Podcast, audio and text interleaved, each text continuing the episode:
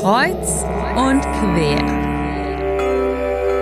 Der Podcast aus dem Bistum Trier. Ich bin Inge Höpes, Redakteurin in der bischöflichen Pressestelle Trier. Heute habe ich Thomas Reichert hier zu Besuch, ständiger Diakon und Gefängnisseelsorger. Hallo Thomas, schön, dass du da bist. Ja, danke für die Einladung.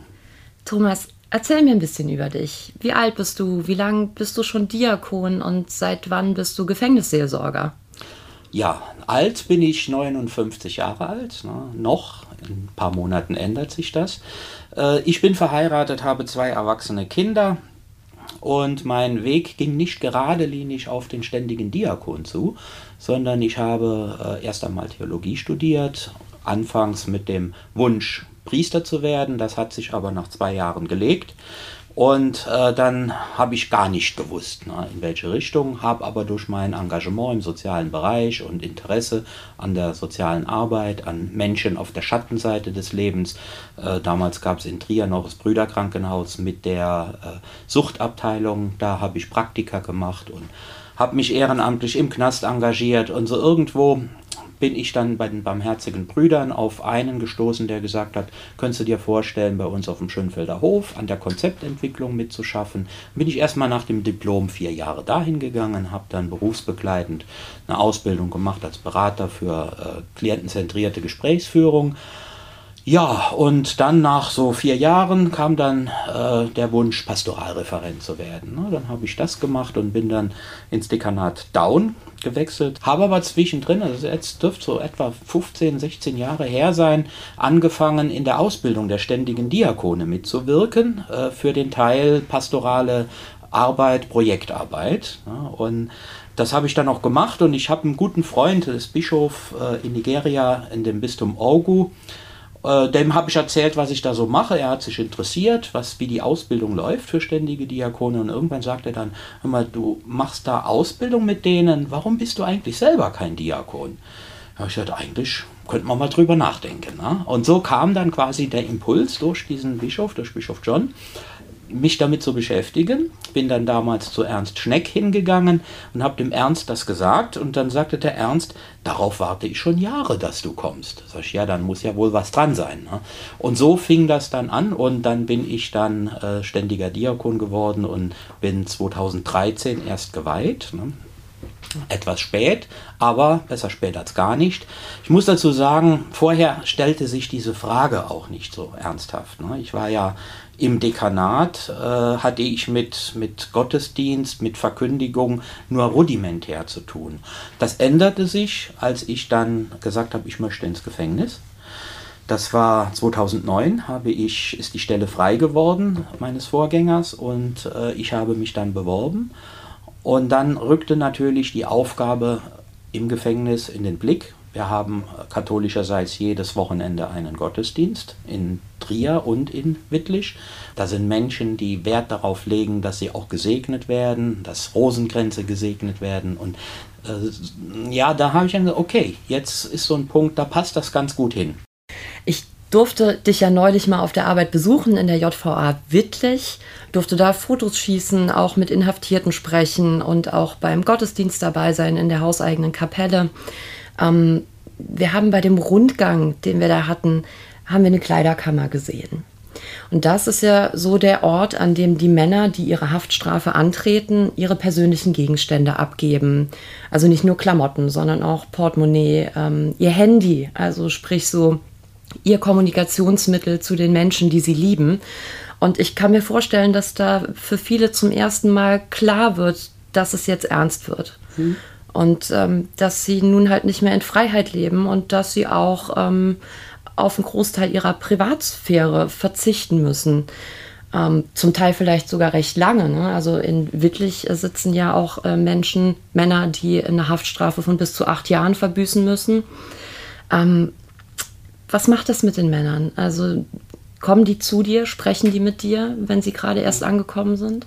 Der Weg ist normalerweise der, dass ich anhand der Liste der Neuzugänge sehe ich, wer ist neu. Und dann gehe ich zu denen hin.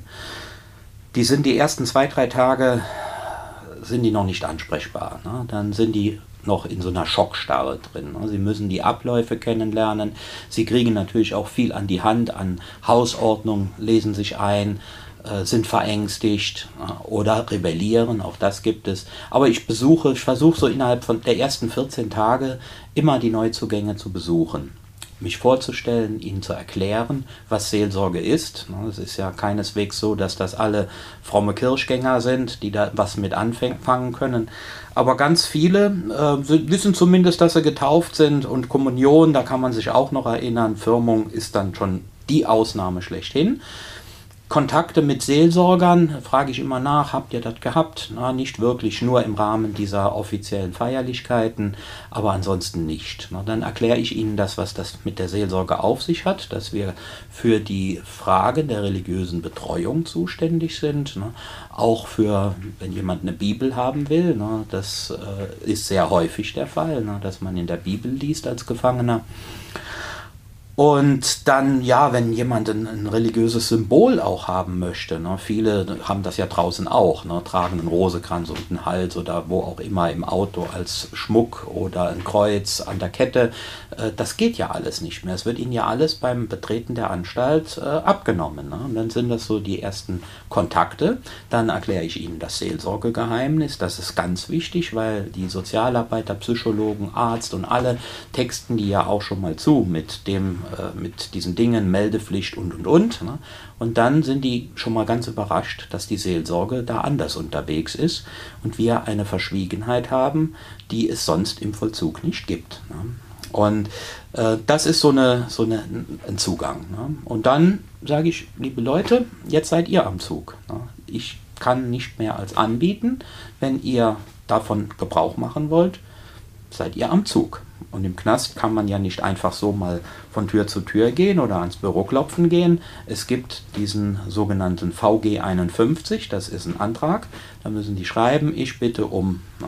Und das ist der große Unterschied bei mir ist schon mal, sie brauchen keinen Grund drauf zu schreiben. Dann sind die schon mal ganz überrascht. Mhm. Ja, bei allen anderen müssen wir schreiben, Grund und so. Sag ich, nein, bei der Seelsorge nicht. Es reicht, ich bitte um ein Gespräch. Und dann werde ich kommen. Und wenn Sie das wollen, dass es noch geschützter ist, können Sie das sogar in einen Umschlag tun und den dürfen Sie sogar zukleben. Das dürfen Sie bei allen anderen Post nicht. Ne? Beim Seelsorger dürfen Sie das. Und damit das auch symbolisch deutlich wird, es gibt dieses Seelsorgegeheimnis. Ne? Und dann äh, ist so eine Basis gelegt. Ne? Und dann kann man mal gucken, was dann kommt. Ein ganz, ganz wichtiger Aspekt bei deiner Arbeit, die Schweigepflicht. Ja. Ähm, das bedeutet ja zum, also das bedeutet ja in erster Linie, alles, was in diesem Raum gesprochen wird, bleibt auch ja. dort. Ne? Also ja. es ist ein absolut vertrauliches Gespräch. Da kann es dann aber ja auch mal passieren, dass dir ein Inhaftierter anvertraut, dass er auch noch eine andere Straftat vielleicht begangen hat oder vorhat, eine andere Straftat zu begehen. Wie gehst du damit um? Der erste Fall, dass jemand noch mehr im Petto hat als das, wofür er verurteilt ist, den habe ich des Öfteren. Ne? Das ist ganz unterschiedlich, so dass, äh, das, ja, das, das was mich auch am meisten imponiert hat, war so ein Jugendlicher, ne, der kurz vor der Entlassung stand. Er hatte schon ein paar Jahre Haft auf dem Buckel und äh, er war bei seinem Wohngruppenleiter, das ist in der Jugend eine, eine spezielle Funktion, das ist so eine Mischfunktion zwischen Sozialarbeiter und Vollzugsabteilungsleiter, ist er an einen Punkt gekommen, wo er über Dinge redete, die der Wohngruppenleiter hätte melden müssen äh, dann hat der Wohngruppenleiter, weil er wusste, es gibt auch eine Seelsorge, na, hat er gesagt, stopp, wenn Sie jetzt weiterreden bei mir, dann muss ich es melden. Sie können aber, um Ihre Gedanken weiter ordnen zu können, sich an den Seelsorger wenden. Mhm. Und das hat er gemacht. Ne? Wir haben viele, viele Gespräche gehabt. Das Ende vom Lied war, er hat sich selber angezeigt. Hm, okay. er hat sich selber angezeigt, weil für ihn klar war, dieses Damoklesschwert, äh, dass das doch irgendwann rauskommt, das schwebt ja immer über mir. Und dann war er überzeugt, dass das gut ist. Und es hat sich gelohnt für ihn. Ne? Es, normalerweise wäre das, hätte er sich nicht offenbart, hätte ihm eine Strafe von locker drei bis vier Jahren gedroht. Ne? So hat er wenige Monate draufgekriegt. Der kam als befreiter Mensch ne, nachher zurück, als er dann, dann die, die, von der Verhandlung kam und hat gesagt, ich bin so dankbar, dass ich das gemacht habe. Also das äh, wird dann in der Art und Weise geregelt. Na, natürlich kann ich keinen dazu zwingen, aber das Entscheidende ist, dass die wissen, ich kann beim Seelsorger meine Gedanken sortieren. Na, ich kann eine Einschätzung mehr einholen, ohne dass mir daraus irgendetwas erwachsen kann. Die weitaus schwieriger ist es natürlich, wenn einer sagt, wenn ich entlassen werde, das Erste, was ich mache, ich fahre zu meiner Ex und hau dir den Schädel ein. Das ist schwierig, ne? aber per Gesetz ist es so, dass die Seelsorge nicht verpflichtet ist, Dinge zur Anzeige zu bringen, die ihnen in der Funktion als Seelsorger anvertraut wurden. Das heißt, da ist dann die eigene Gewissensentscheidung gefragt. Rein theoretisch könnten wir, äh, da etwas unternehmen, aber wir sind nicht verpflichtet und gehen straffrei aus, wenn wir es nicht offenbaren. Ne? Das hat sonst keiner, kein Anwalt und kein Arzt. Ne? Das hat tatsächlich nur der Seelsorger. Und das ist ähm, ja eigentlich das, das Kerngeschäft der Seelsorge. Daran, damit steht und fällt die Seelsorge. Weil wenn das so weit kommt, dass ein Gefangener oder dass es sich in der Gefangenenpopulation deutlich äh, rausstellt, Seelsorger äh, sind da nicht vertrauenswürdig, dann sind wir, sind wir weg. Dann brauchen wir nicht mehr in den Knast zu gehen. Dann meldet sich bei uns keiner mehr. Ne? Also du hast einerseits diese Vier-Augen-Gespräche. Nun habe ich bei dem äh, Termin neulich erfahren, ihr habt auch einen Gesprächskreis, mhm. äh, wo dann sechs Inhaftierte mhm. dabei sind. Da redet ihr dann einfach über alles Mögliche. Ich mhm. habe mitbekommen, es geht ähm, viel auch um den Haftalltag. Ja. Können wir vielleicht gleich noch mal kurz drauf eingehen. Und dann hat mich aber auch fast gewundert, dass halt auch ganz viele gesellschaftspolitische Fragen aufkamen, wo man sich eigentlich denkt, warum interessiert das die Leute, die ja jetzt im Gefängnis sitzen und nicht direkt damit konfrontiert sind. Aber die haben ja natürlich auch Angehörige oder so. Also es ging dann auch um den Krieg in der Ukraine, es ging um die Teuerung bei Strom, bei Lebensmitteln. Ähm, es ging sogar um den Umgang mit queeren Personen in der Kirche. Also wie erklärst du das genau und ähm, wie geht man dann auch damit um? Dass man über Dinge spricht, die für die da draußen auch relevant sind, aber man kann nicht eingreifen. Der Knast ist ja Spiegel der Gesellschaft und das, was draußen läuft, läuft auch drin. Ukraine-Krieg. Als der losging, gab es vom Ministerium die Anweisung, Gefangene, die Ukrainer sind, sind zu trennen von Gefangenen, die russisch sind. Da haben manche Gefangene gesagt, ticken die noch richtig? Wir kommen hier drin hervorragend miteinander klar, weil die sich draußen die Köpfe einschlagen, dürfen wir jetzt nicht mehr zusammen in die Freizeit gehen, nicht mehr zusammen in die Hofstunde gehen. Äh, also an dem Punkt ähm, gab es einen großen Unterschied zwischen dem, was draußen und drin war. Aber letzten so beschäftigen die sich damit, weil es hat ja das, was draußen passiert, hat ja drin sofort Konsequenzen. Ne? Das war also unmittelbar und hat tatsächlich auch Menschen auseinandergebracht und eher Öl ins Feuer gegossen, anstatt dass es deeskaliert hätte. Ne? Ähm, wie erklärt es sich? Ja, die Familien der Gefangenen, die leben ja draußen.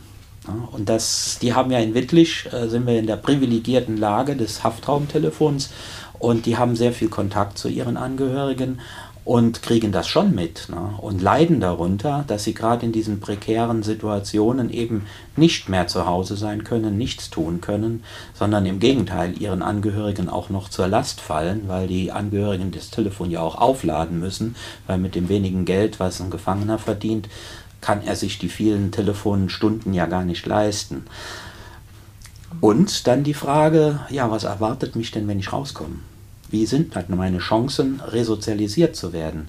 Finde ich Arbeit? Wenn die mitkriegen, äh, wie die Situation draußen ist, finde ich überhaupt noch eine Wohnung?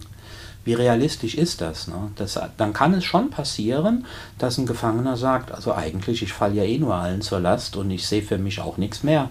Ne? Und dann kommt der Tunnelblick und dann ist es schon nachvollziehbar, wenn die so Bilanz ziehen und sagen, äh, ja, dann wäre ich ja am besten gar nicht mehr auf der Welt. Ne? Also auch das ist so Thema, ne, wo wir damit in den Gesprächen auch konfrontiert werden. Ja, das sind so die Dinge, ne, die auch auf die Gefangenen dann einprasseln. Und über die Medien ist es ja so, wenn ein unbeschäftigter Gefangener, der hat seinen Fernseher, äh, den kann er sich leisten vom Taschengeld, und dann prasseln ja die ganzen Nachrichten 24 Stunden auf die ein. Ne? Und in seinen elf Quadratmetern, ähm, da setzt sich was fest in dem. Ne? Und das äh, betrachte ich jetzt auch mit Zugehen äh, auf die dunkle Jahreszeit und auf Weihnachten hin mit großer Sorge, was da läuft. Und bin froh, dass wir einen Gesprächskreis haben. Und du hast gerade schon gesagt, elf Quadratmeter, also eine, eine Zelle mhm. im Neubau in Wittlich hat mhm. elf Quadratmeter. Früher waren es sieben, meine ja. ich. Ne? Ja in dem mittlerweile stillgelegten Altbau. Du sagtest, es gibt die Möglichkeit, Fernsehen zu schauen und es gibt auch die Möglichkeit zu telefonieren mhm. zu vorher festgelegten Telefonnummern und. Anschlüssen. Mhm.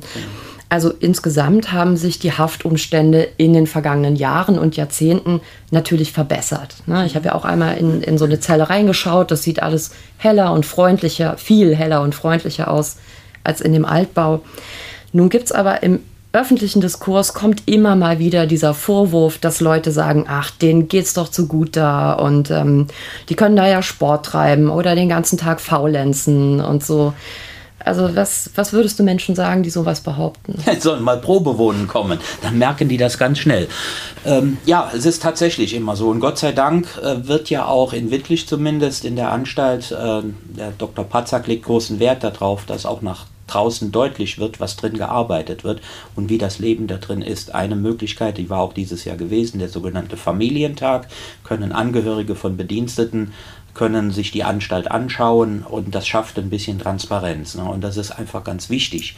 Natürlich gibt es da drin Sport, ne? aber es ist ja nicht so wie draußen, dass ich ein freies Sportangebot mir wählen kann und sagen kann, ich mache, auch heute habe ich Lust auf Sport, ne? äh, jetzt gehe ich mal gerade raus. Nein, das ist alles getaktet, das ist geregelt, das, selbst da ist Unfreiheit drin, ne? der Freiheitsentzug ist gravierend. Ne? Andere entscheiden eigentlich von dem Zeitpunkt an, wo man, wie du eben sagtest, auf der Kleiderkammer ist und seine Kleidung abgelegt hat, Anstaltskleidung angezogen hat. Ab da geht nichts mehr in Eigenständigkeit. Man kann Wünsche äußern, man kann über den eben erwähnten Antrag sagen, ich möchte gerne am Sport teilnehmen. Dann kriegt man vielleicht irgendwann nach Wochen mal gesagt, ja, kann es in die Sportgruppe rein. Ähm, ja, und das findet dann zu einem bestimmten Tag statt ne, zu einer bestimmten Zeit, ne, eine Stunde, zwei Stunden oder so an dem Tag. Und wenn der Sportbeamte krank ist, ist er krank, dann ist eben nichts. Ne. Also ne, das ist die Realität da drin. Klar, Fernseh gucken, äh, es soll resozialisiert werden. Ich kann Menschen nicht resozialisieren, wenn ich sie komplett aus der Welt raushole. Äh, das Leben geht weiter, die müssen ja wissen, was draußen abgeht. Ne? Ähm, das heißt, die Verhältnisse im Gefängnis sollen den Verhältnissen draußen angeglichen werden. Das ist der Angleichungsgrundsatz. Ne? Und mehr ist das nicht, was da drin läuft. Es wird ansatzweise, bildet sich im Alltag des Gefangenen etwas ab, was es draußen auch gibt. Ne? Ja.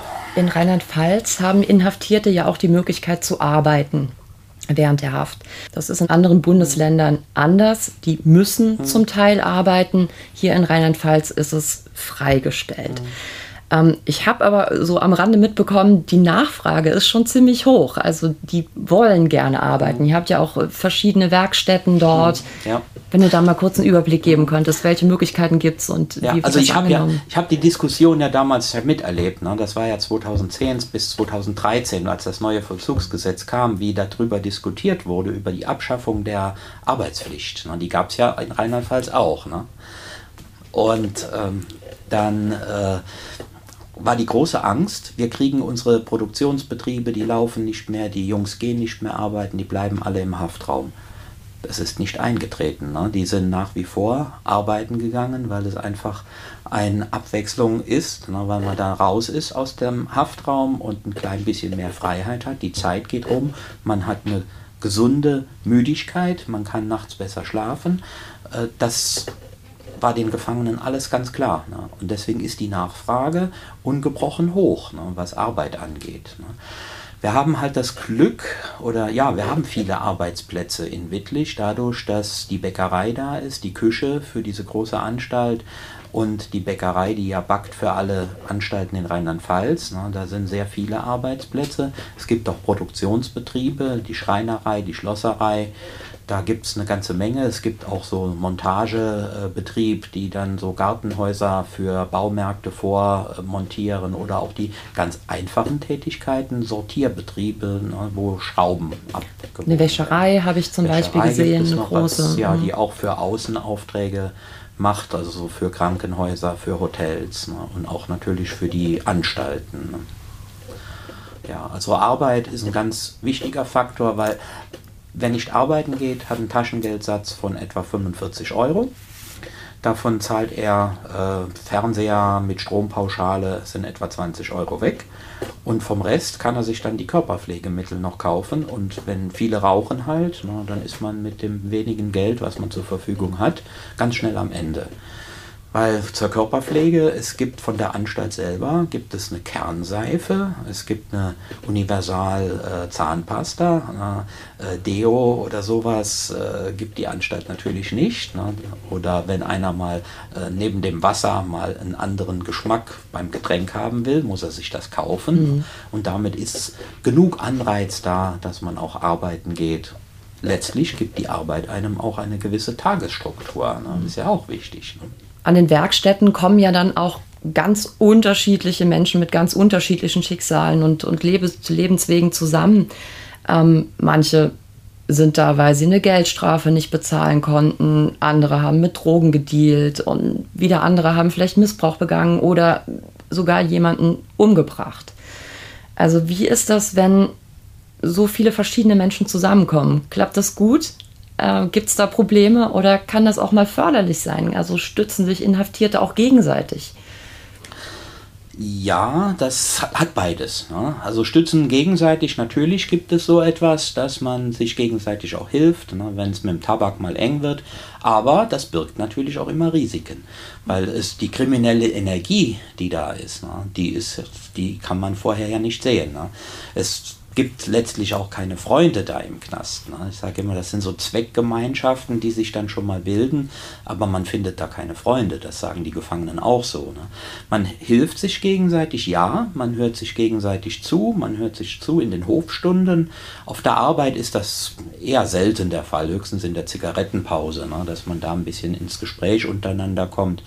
Aber ähm, ja, es ist alles mit Vorsicht zu genießen, ne? weil auch so diese Hierarchie, die es unter den Gefangenen gibt, ne, die muss man auch erst einmal durchschauen. Mehrfachinhaftierte, die wissen, wo sie dran sind, die finden sich auch ganz schnell zurecht. Aber so neu Inhaftierte, Erstinhaftierte, für die ist das schon schwierig. Ne? Da kann es schon passieren, dass man auf einmal äh, in der Hierarchie ganz unten landet und dann wird es konfliktreich. Ne? Wenn äh, ganz unten sind die, äh, die wegen sexuellem Missbrauch oder so äh, inhaftiert sind, wenn das durchsickert, dann sind die eigentlich außen vor. Ne? Für die wird es dann ganz, ganz schwierig überhaupt noch einen Arbeitsplatz zu finden, an dem die arbeiten können, ohne dass sie gleich ähm, ja, attackiert werden oder beschimpft werden. Für die wird es dann schwierig. Ne. Ansonsten äh, natürlich achten die aufeinander, helfen sich gegenseitig, wobei da die Grenze dessen, was noch legal ist und nicht mehr legal ist, da muss man auch drauf achten. Ne. Also es kann also nicht sein, dass der eine dann sagt, äh, ja, ähm, meine Familie draußen hat nicht so viel Geld, die können mir kein Geld aufs Telefon machen, dass der andere dann sagt, naja, dann sage ich meiner Frau, sie soll ja 20 Euro drauf machen. Geht nicht. Okay. Ja, mhm. ist, also die Regeln sind klar. Die sind klar. Mhm. Ja. Okay.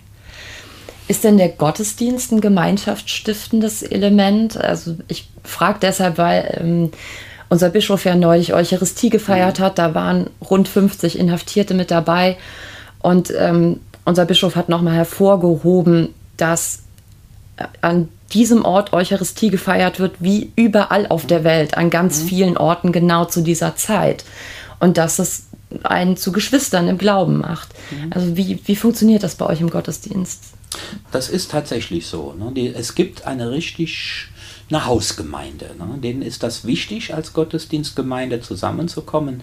Da gab es viele, viele, eigentlich immer dieses Vorurteil, die kommen dahin für Geschäfte zu machen. Und da muss ich sagen, da hat uns Corona eigentlich etwas Gutes beschert. Ne? Nämlich diese Sitzordnung, die dann verändert wurde, die hat dann gezeigt, oh hoppla, also jetzt waren ja nur zwei, ein Sitz frei zwischen denen, vorher waren das zwei Sitze. Damit war klar, Geschäfte geht ja gar nicht. Ne? Das ist so übersichtlich, man kann das so gut kontrollieren. Und dann gab es ein Umdenken bei den Bediensteten, die gesagt haben, oh hoppla, wir lagen doch falsch mit unserer These, dass die nur für Geschäfte dahin kommen, weil die jetzt feststellen, da laufen keine Geschäfte. Es ist nach wie vor gut kontrollierbar, es ist ruhig im Gottesdienst, es gibt keine Kontaktaufnahme zwischen denen, die zu trennen sind, das läuft. Und da hat mich auch neulich ein Vollzugsbeamter darauf angesprochen. Er hat gesagt, ich muss sagen, ich habe Ihnen immer Unrecht getan. Da ich, wieso das denn? Ne? Ja, weil äh, wir haben tatsächlich immer gemeint, die kämen nur dafür. Aber ich bin jetzt davon überzeugt, dass die tatsächlich dahin kommen, weil sie ein religiöses Bedürfnis haben, weil sie ein, ein, eine Auszeit von diesem Alltag, wo nur irgendwo kriminelle Machenschaften irgendwo im Vordergrund stehen, weil die das einfach auch suchen. Ihr habt ja sogar Leute, die als Küster tätig sind, Inhaftierte, die im Küsterdienst ja. tätig sind bei euch. Hast du das schon erlebt, dass Menschen im Knast zu Gott gefunden haben? Ja, ja, da ist, das ging schon relativ schnell, als ich anfing 2010. Dann nach einem halben Jahr hat mich ein Jugendlicher angesprochen und sagte, ey, ich bin im Osten aufgewachsen, da war nichts mit Kirche, aber wir haben in der Eifel gewohnt und da will ich mich dann doch mal damit beschäftigen. Haben viele Gespräche gehabt und dann irgendwann sagt er, ich würde mich gern taufen lassen. Ne? Und dann habe ich ihn vorbereitet, dann haben wir Taufe, Firmung und so, ne? alles gemacht.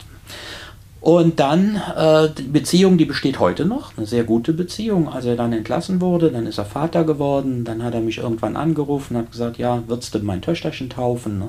Und dann, äh, ja, so besteht die Beziehung zu ihm immer noch. Ne? Und er ist auch immer noch mal wieder in Haft gekommen. Wir haben immer noch Kontakt. Ne?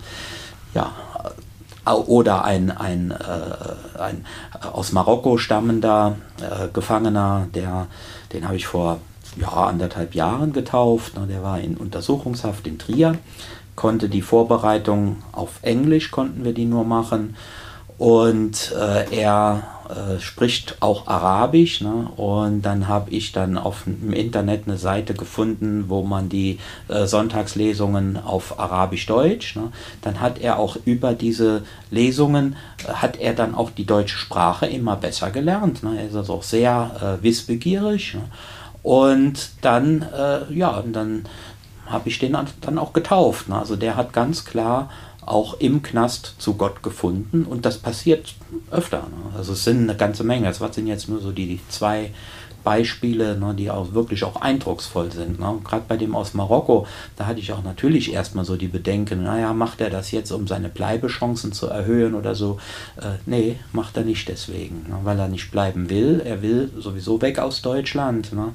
Ähm, bei ihm ist es tatsächlich so, dass er sagt, ich habe zu Gott gefunden, auch auf dieser Reise von Marokko jetzt über Griechenland. Er hat dann in Griechenland zum ersten Mal mit dem Christentum zu tun gehabt und so seine Fragen, die sind ihm dann im Christentum beantwortet worden. Und er ist äh, homosexuell und hat dann auch gesagt, im christlichen Gott weiß er, dass das in Ordnung ist so wie er ist, dass er so angenommen ist, wie er ist, mit seiner sexuellen Neigung. Und das konnte ihm sein muslimischer Glaube nicht bieten. Und von daher sagt er, ist das Christentum für ihn ganz klar. Nun habt ihr ja nicht nur Katholiken oder Christen da, sondern auch Muslime. Ähm, ihr habt eine hauseigene Kapelle, die für Gottesdienste, katholische wie evangelische, benutzt werden kann. Können die Muslime die auch benutzen? Die können die auch benutzen, benutzen die auch zum Freitagsgebet. Dann wird dann zwischen die Stuhlreihen werden die Teppiche gelegt. Ne? Und die äh, heiligen Figuren, die auf den Fensterbänken stehen, die werden mit Hussen verdeckt, weil die Muslime ja ein Bilderverbot haben. Ja, und dann nutzen die das auch. Bevor wir diesen äh, muslimischen Religionsbetreuer hatten, äh, haben wir die muslimischen Gefangenen ja auch von christlicher Seite mitversorgt. Ne? Die haben also bei uns auch einen Koran gekriegt, die haben Gebetskette gekriegt. Wir hatten äh, Teppiche, Gebetsteppiche, die wir ausgeliehen haben. Oder wenn die ihre Gebetszeiten ausgedruckt haben wollen, dann haben wir das auch gemacht. Aber wir haben jetzt seit zwei Jahren einen muslimischen Religionsbetreuer, der kümmert sich jetzt darum darf trotzdem jeder Inhaftierte auf dich zukommen und ja. ein Gespräch mit dir haben. Ja. Ja. Und nicht nur die Inhaftierten, sondern es, äh, du hast ja auch Kollegen da und auch Kolleginnen. Ähm, die dürfen auch auf dich zukommen. Ja, das ist auch geregelt in einem Staatsvertrag. Ne? Die, die Bistümer äh, und das Ministerium, da steht es drin, dass die Bediensteten auch das Recht haben, die Seelsorge aufzusuchen, wenn nicht dringende dienstliche Angelegenheiten dagegen stehen. Und das passiert auch. Das passiert in unterschiedlichsten Situationen, ja. Mhm. ja. Ist das eher auch regelmäßig oder sind es oft bestimmte Situationen, die dann dazu führen, dass sich die KollegInnen ja. an dich wenden? Also regelmäßig ist eigentlich nur unsere Oasentage, die wir anbieten. Da habe ich so, ja, immer so 20, 25 Bedienstete, die fahren mit. Man reist sich um die Oasentage, sie kommen gerne dahin. also das, Einkehrtage? Ja, ja, ja. Mhm. Äh, dass wir dann im Kloster Springiersbach sind wir dann und dann äh, können die ihre eigenen Sorgen, ihr eigenes Leben da mit zur Sprache bringen. Äh, das ist was Institutionalisiertes mittlerweile. Das andere, die anderen Kontakte sind tatsächlich anlassbezogen. Ne? Ich habe also jetzt zwei äh, Bedienstete, die wollen von mir getraut werden nächstes Jahr. Ne? Das ist bei Menschen, die im Schichtdienst arbeiten, ja auch gar nicht so einfach draußen äh, mit dem Heimatpfarrer, ne, der dann einen Termin zu finden. Dann ist es schon einfacher, wenn die dann sagen können, naja, wir bringen unseren Menschen mit, der uns traut, ne, dann machen wir das. Ne. Oh, das ist cool. Ja, ja. Ne, also das Schön. steht nächstes Jahr an und meistens sind das dann auch meistens so verzwickte Situationen, wo die sich gar nicht trauen, mit ihrem Heimatpfarrer drüber zu reden. Hier in dem einen Fall, die Frau, die war schon mal verheiratet, aber nur standesamtlich, die, die da ist schon die Hürde zu hoch, ins Fahrbüro zu gehen und zu sagen, ich habe da was. Ne? Das machen die dann lieber hier bei mir. Ne? Dann mhm. kommen die in den Knast, dann zu mir ins Büro und dann sagen sie, so ist das. Ne? Was machen wir da? Ne? Oder noch komplizierter, ne, da musste ich selber sogar, Gott sei Dank, konnte ich dann eine Eherechtsfortbildung noch besuchen, wo äh, die Frau, die aus der Kirche ausgetreten war, schon mal verheiratet war, standesamtlich, der Mann auch schon mal standesamtlich verheiratet, jetzt wollen sie kirchlich heiraten, sie ist wieder in die Kirche eingetreten, nicht weil sie heiraten wollen, sondern weil sie sagte, sie hat im Knast, sie ist noch nicht so lange äh, bei uns im Knast, hat dann gesagt, ich habe hier im Knast Seelsorger kennengelernt, die auch für mich überzeugend sind und deswegen trete ich gerne wieder ein. Ne? Dann habe ich die also wieder in die Kirche zurück äh, eingeführt ne? Und äh, ja, und dann, das war so komplex, diese ganze Geschichte von der, dass ich die unserem Kirchenrechtler mal vorgetragen habe. Ja, und dann haben wir herausgefunden, äh, sie kann heiraten, kirchlich. Ne? Die hat sich riesig gefreut darüber. Das werden wir auch nächstes Jahr in Angriff nehmen. Ja. Also du bist nicht nur Gesprächspartner, sondern auch Problemlöser, merke ich. Auf Gehört mit Fall. dazu, ja. Und dann gibt es da auch noch eine dritte Personengruppe, die auf dich zukommen kann. Wir haben eben ja. schon über Angehörige mhm. gesprochen, Angehörige, Freunde. Mhm.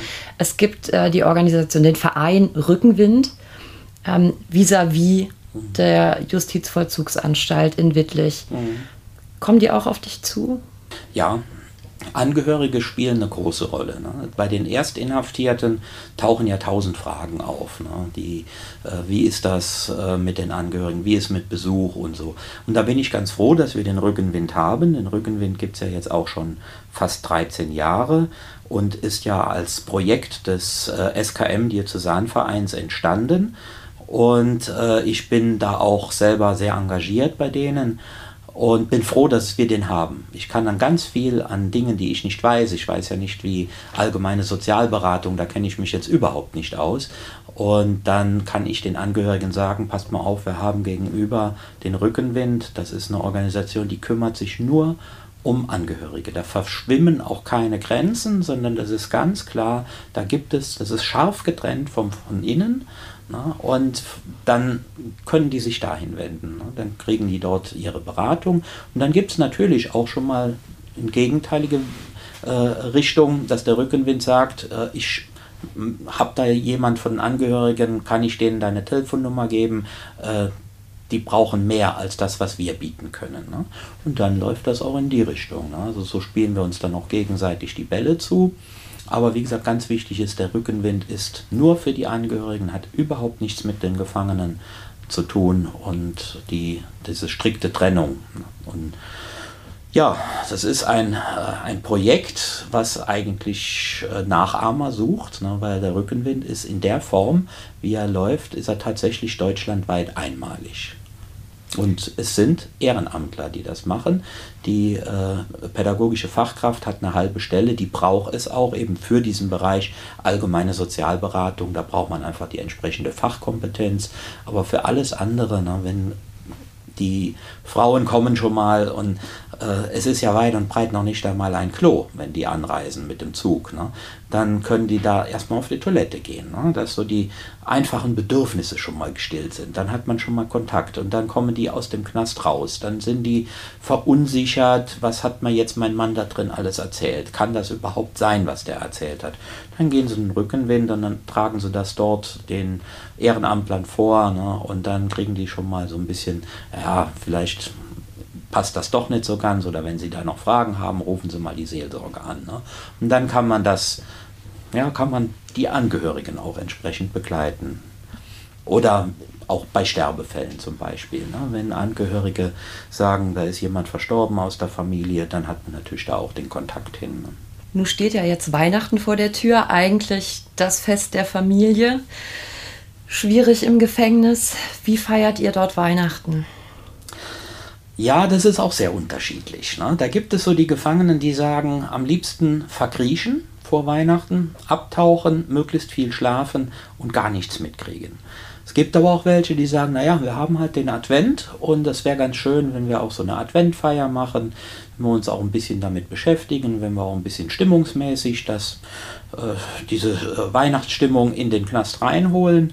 Äh, da geht, das ist ganz unterschiedlich, sehr individuell. Also in meiner Gruppe werden wir so eine Adventfeier machen. Wir haben dann noch eine zweite Gruppe, die baut die Weihnachtskrippe auf. Ne? Die, mit denen werden wir dann auch eine Dankeschön-Veranstaltung machen als Art äh, Adventfeier.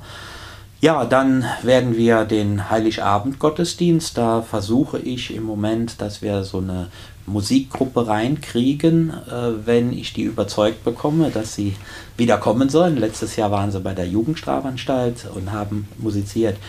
Das will ich dann auch mit reinholen, damit das, weil die machen so ein bisschen mehr so, ja, manche würden sagen so Amerika-Kitsch. Ne?